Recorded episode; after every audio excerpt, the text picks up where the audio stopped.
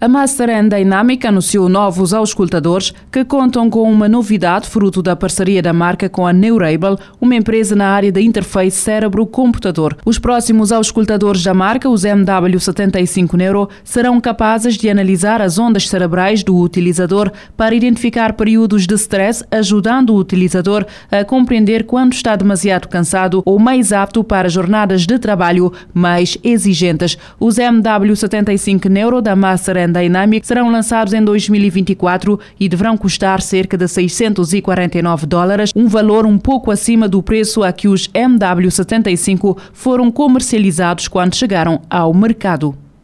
Uma equipa de investigadores da Faculdade de Ciência e Tecnologia da Universidade de Coimbra está a desenvolver um equipamento de baixo custo para detectar lixo espacial. A informação foi avançada pela instituição de ensino superior. O projeto Algoritmos de Detritos Espaciais em Imagens de Constelações de Satélites para Caracterização e Determinação Orbital de Detritos do estudante de doutoramento em Engenharia no Departamento da Física venceu uma bolsa da Agência Espacial Europeia de 90 mil euros. De acordo com a Universidade de Coimbra, para a crescente concentração de lixo espacial apresenta um risco cada vez maior para as atividades espaciais. Atualmente sabe-se que há cerca de 35 mil objetos com mais de 10 centímetros de diâmetro a orbitar a Terra, sendo que são apenas conhecidas as órbitas de cerca de 90% deles, havendo também cerca de um milhão com tamanhos entre 1 e 10 centímetros, quase todos por catalogar. Estima-se ainda que existem cerca de 130 milhões de objetos entre 1 milímetro e 1 centímetro por rastrear.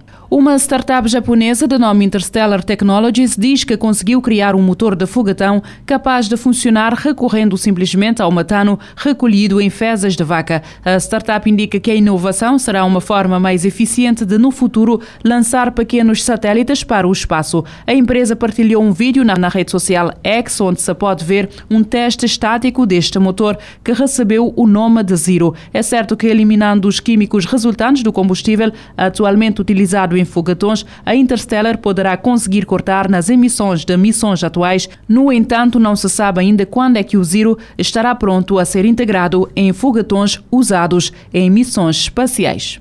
Um estudo indica que foi criado um material sintético tão duro quanto o diamante que poderá ser usado em automóveis e também em naves espaciais. O estudo partilhado na revista científica Advanced Materials indica que um grupo de investigadores conseguiu produzir uma substância tão dura quanto a do diamante, a qual pode ser usada não só em automóveis, como também em naves espaciais. A equipa proveniente da Europa, Rússia e América do Norte está confiante que é uma descoberta com várias aplicações, notando que há várias áreas que poderiam beneficiar de um material deste tipo e até servir como substitutos de diamantes nas várias áreas industriais em que são utilizados. O método de produção é semelhante ao que leva à criação de diamantes, com os investigadores a aplicarem elevados níveis de pressão a altas temperaturas.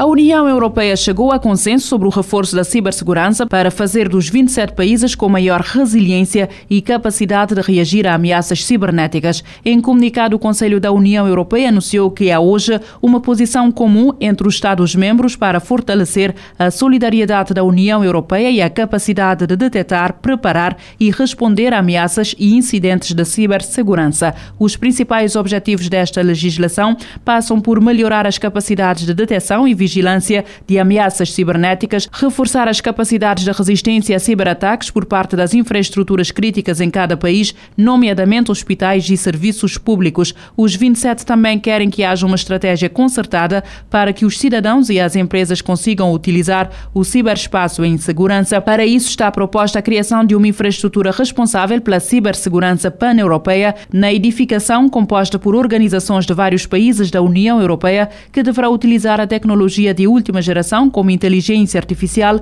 e análise de dados avançada para detectar e partilhar avisos atempados sobre ameaças cibernéticas e incidentes em simultâneo e por sugestão da Comissão Europeia e das autoridades nacionais, a Agência da Cibersegurança da União Europeia vai trabalhar em relatórios para a divulgação das principais ameaças com periodicidade ainda a decidir. Com este consenso, no Conselho da União Europeia, a próxima presidência rotativa vai começar em janeiro, a belga vai começar as negociações para finalizar a legislação.